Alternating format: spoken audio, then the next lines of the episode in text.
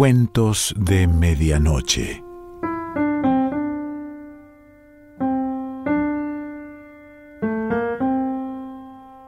El cuento de hoy se titula La libertad del negro y pertenece a Draghi Lucero.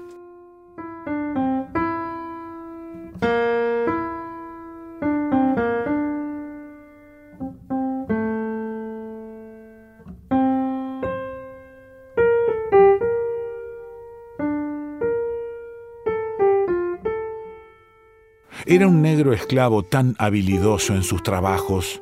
Ya lo ponía el amo a hacer un telar que lo armaba con la misma buena mano que podaba los frutales de la huerta. Ya erraba los vacunos que pasaban a Chile, como modelaba botijas a pulso y las cosía con el justo punto en el horno botijero. Para hacer el aguardiente no había mano como la suya, y era carretero y arriero, y muchas veces llegó con vinos al apartado Buenos Aires. Allí vendía los productos de su dueño y retornaba con bayetas, cuchillos, polvillo de olor y tantas otras minucias para la tienda de su amo. Este negro sabía pulsar la guitarra. Cuando sus dedos arrancaban las dormidas armonías del cordaje, tristes suspiros levantaban su pecho porque cantaba a su bien perdido, la libertad. Viéndolo su amo anegado en el bajo de la tristeza, le preguntó como al descuido que por qué se abatía de ese modo. Por mi libertad, amito, le respondió el servicial, y se animó a preguntar a su dueño ¿Puedo soñar con mi redención? Sí, negro, para cuando baje una gran víbora del cielo, le contestó su amo sonriendo. Ay, amito, se lamentó el negro, con el todo de su arrastrada pena. Bien conforme estaba su señor con el servicio del negro. Cuatrocientos pesos había pagado por él cuando lo remataron bajo el árbol de la justicia. Buenas cuentas tiraba, porque ya había rescatado ese caudal y crecían mucho sus utilidades. Pero el esclavo, cuanto más lo servía, más se quejaba y desvariaba por su carta de libertad. Tanto porfió en su reclamo que su dueño se avino a decirle Mirá, negro, si aguantás completamente desnudo una noche entera en la punta de aquel cerro nevado, te alcanzaré tu redención. Y señalaba al cerro más alto de la comarca, el que de día acariciaban las nubes y en las noches claras recortaba su blancor brillante en lo negro del cielo ni vestido y emponchado, mi amito. Hay hombre que resista el frío de esa cumbre. Y ni pizca de fuego harás cuando pases la noche en esas alturas. Ya sabes lo que te costará ser libre, negro. Ay, ay, aíta, mi amito, mi libertad es la muerte. Y mientras sudaba el esclavo, forjando herraduras para los vacunos que su amo enviaba a Chile, se repetía al son del martillo en su porfiado golpear Mi libertad es la muerte. Tantos eran los trabajos que soportaba el negro haciendo los mil quehaceres del amo que tiró al fin la terrible cuenta. A riesgo de su vida, iría en busca de la libertad pidió licencia para hablar con su amo y cuando se la acordaron, dando vueltas, su roto sombrero entre las manos, levantó la voz y dijo, Mi amito, pasaré la noche, desnudo, en la punta del cerro más alto. Si quedo con vida, gozaré mi libertad. Ese es el trato, negro, le contestó su dueño. Me iré, pues, mi amito, a conquistar lo que más quiero con sus duras condiciones. Mañana partiré, mi amito. Así se hará, pues, negro. Al otro día de mañanita se volvió a presentar el esclavo a su amo y dueño, y el rico lo registró de pies a cabeza por ver si llevaba yesca y pedernal para hacer fuego. Nada llevaba el negro y lo dejó partir. Se puso en camino el esclavo, tranqueó todo el día pero apenas pudo llegar al pie del cerro. Durmió un medio sueñito y antes de la medianoche comenzó a trepar por sus faldas. repechó todo el segundo día y parte de la noche, pero recién a la tercera jornada mereció por fin poner su planta en la temida altura. Las nieves eternas y el viento sur castigaban la cima con un frío cortador de carnes. Buscó un medio reparo el negro entre unos peñascos. Allí se achicó cuanto pudo. No bien se oscureció el negro, fiel a su trato, se quitó el ponchito roto, la camisita molida, los calzones remendados y las ojotas. En cueritos quedó, como cuando vino al mundo. Así se dispuso a enfrentar la terrible noche del Ande. Metió las manos bajo los sobacos y se hizo un ovillo en una caleta de piedra. Aguantó un rato hasta que, a punto de agarrotarse, salió de su escondite y se defendió a los saltos hasta cansarse. Así aguantó un tiempo, pero el viento helado lo empujó a la caleta reparadora rodaba la inmensa noche entre los silencios desavenidos de las alturas. El frío de la nieve y el viento castigaron con toda furia esas cumbres. El negro se achicó hasta hacerse una bola. Si tuviera un fueguito, lagrimeaba el esclavo a punto de helarse. Ya atontado por el frío enemigo, saltó afuera, pero lo azotó sin misericordia el huracán bramador de las cumbres. El negro miró a los llanos como pidiendo misericordia y alcanzó a ver muy a lo lejos, a leguas y leguas, un fueguito que habían encendido los gauchos. El esclavo se prendió con sus llorosos ojos a la cumbre lejana estiró sus brazos hacia esa lucecita perdida en el confín de las pampas y dijo, desvariando, Dame tu calor, fueguito. Ah, dame tu calor, fueguito, repitió, dando diente con diente. Más estiraba sus brazos y más miraba el fuego de los llanos y porfiaba, Dame tu calor, fueguito, en un incesante chocar de dientes. Con este engaño, fueron pasando las tardas horas de la desganada noche. Así rodó el tiempo, hasta que se allegó la madrugada. Dame tu calor, fueguito. Seguía el esclavo en su porfía en conseguir calor y en esta ilusión lo halló la claridad, estirando sus largos brazos en demandas de un imposible. Las pintoras algaradas de Oriente anunciaron al sol inmenso pero mucho tuvo que levantarse la bola de fuego para desentumecer al negro. Achunchado, temblando por el castigo del frío, vistió sus ropitas y bajó, paso a paso, a las trastabilladas el alto cerro. Ganó el río seco, después la senda y al último la huella. Entró al poblado, llegó a la casa del amo, cayendo y levantando, ¿Cómo pasaste la noche, negro? Ay, mi amito, me desnudé en la punta del cerro y pasaron las horas de la noche con los rigores del frío.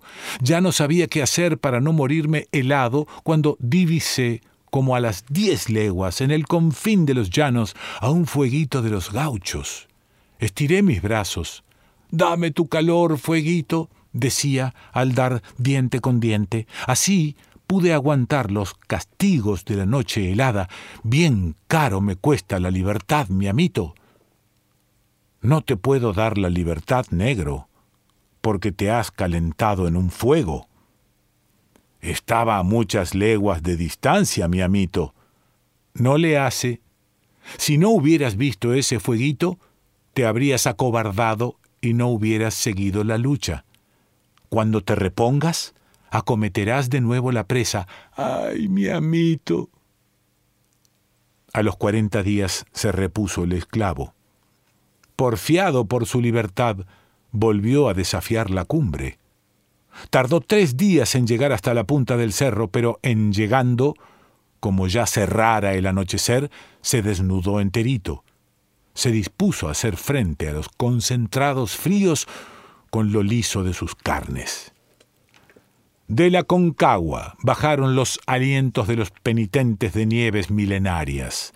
Eran quemantes lenguas del frío eterno. El negro se defendió achicándose contra un peñasco. Esquivó sus ojos al llano para no ver ningún fuego gaucho, solo permitió a sus ojos mirar al alto cielo. La luna llena blanqueaba las nieves de la serranía. Más fría, con esa luz blanquecina, se le figuraba la tremenda noche cordillerana. Detenían las horas su marcha, demorándose para mayor atraso del encadenado. Duros vientos desollantes de las alturas lo hicieron arquearse con lo fuerte de sus azotes. Otros y otros vientos que andaban por la noche llegaron a la cumbre y pasaron dejándole cristales y agujas de nieve en sus carnes, y el negro a punto de helarse se enderezó a gritos y saltos para darse un engaño de valor. El negro sintió las lenguas punzantes de los enemigos y clamó por un engañito de calor. Levantó la vista al cielo, sus ojos dieron con la luna llena, es la boca de un horno encendido, gritó el esclavo, y tendió sus manos a la altura en demanda de calor y consuelo. Dame tu calorcito, horno encendido, decía, machacando muelas y dientes. Y de este modo y con estas palabras se fue engañando en los rigores de la noche enemiga. Más rachas bajaron de las cimas, más latigazos repartieron a dos manos, más estiraba sus brazos a la luna el esclavo. Dame tu calorcito, horno encendido, demandaba, castañeteando sus dientes. Otro poquito ganó a la noche. De esa manera, y con estos ardientes, fue doblegando al fiero tiempo, cuando salió el sol, mucho tuvo que levantarse por el cielo para desentumir al negro. A media tarde pudo tener movimiento y voluntad. Se estiró, se revolcó por el suelo y entró en un poco de calor.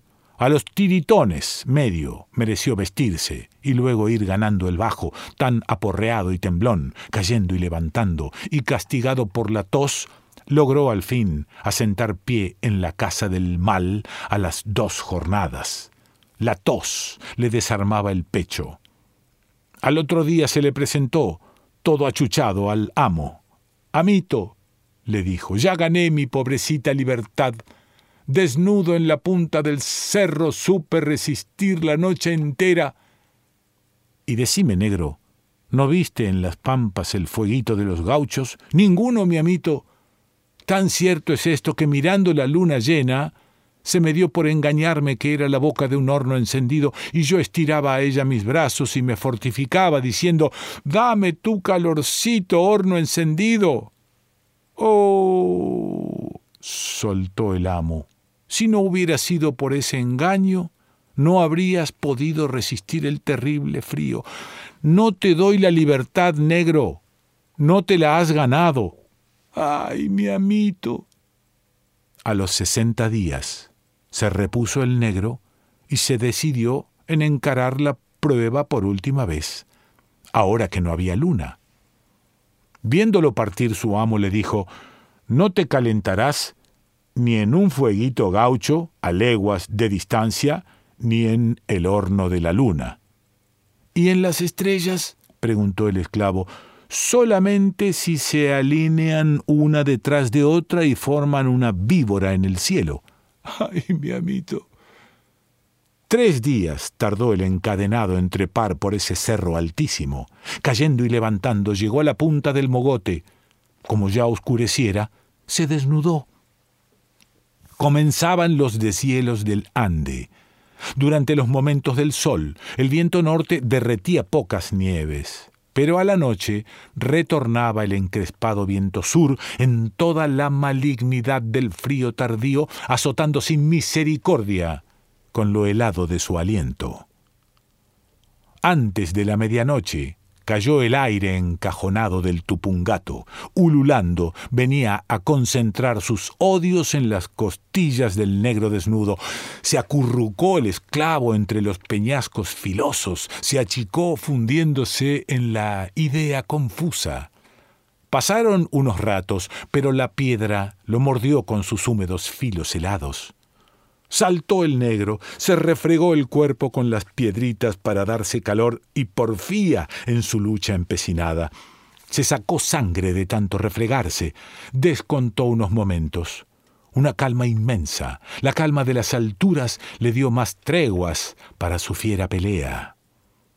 Del cruce de medianoche llegaron los remolinos de los cañadones del mercedario.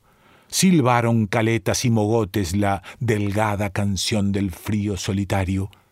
Clamó el negro por un reparo y se adelgazó de nuevo en el hueco de la piedra cortante.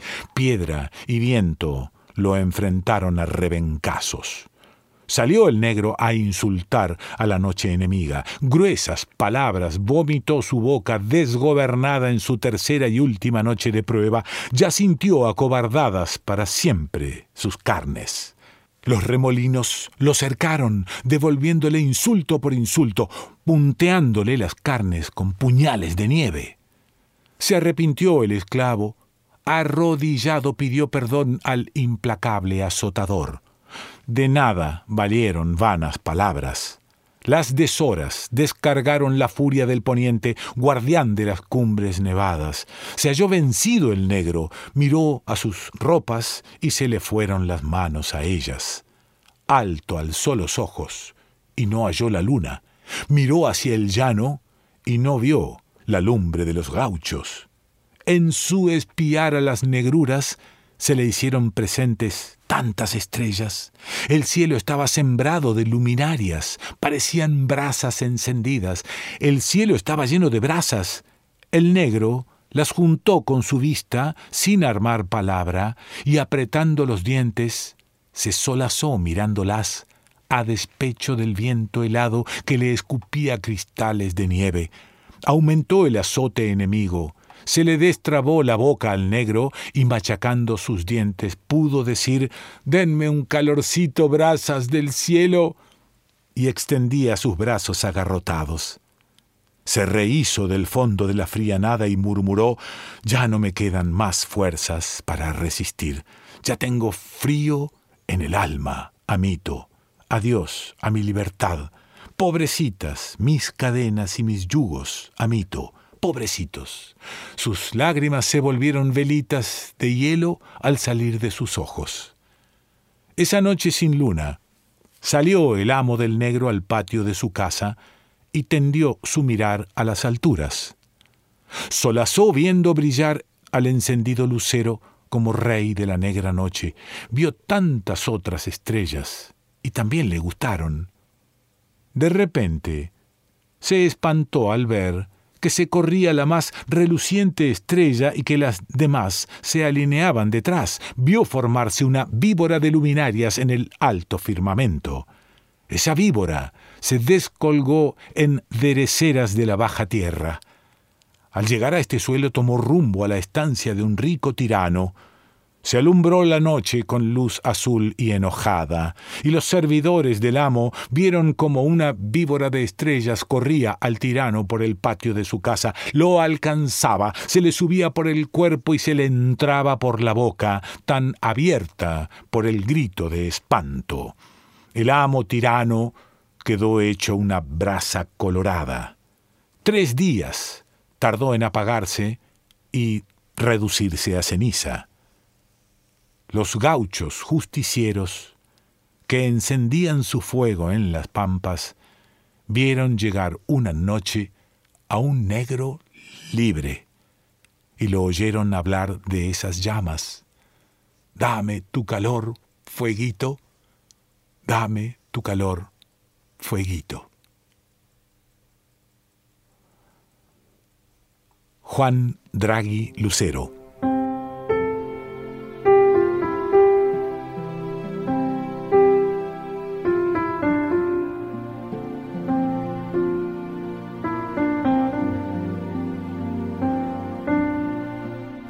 De Medianoche.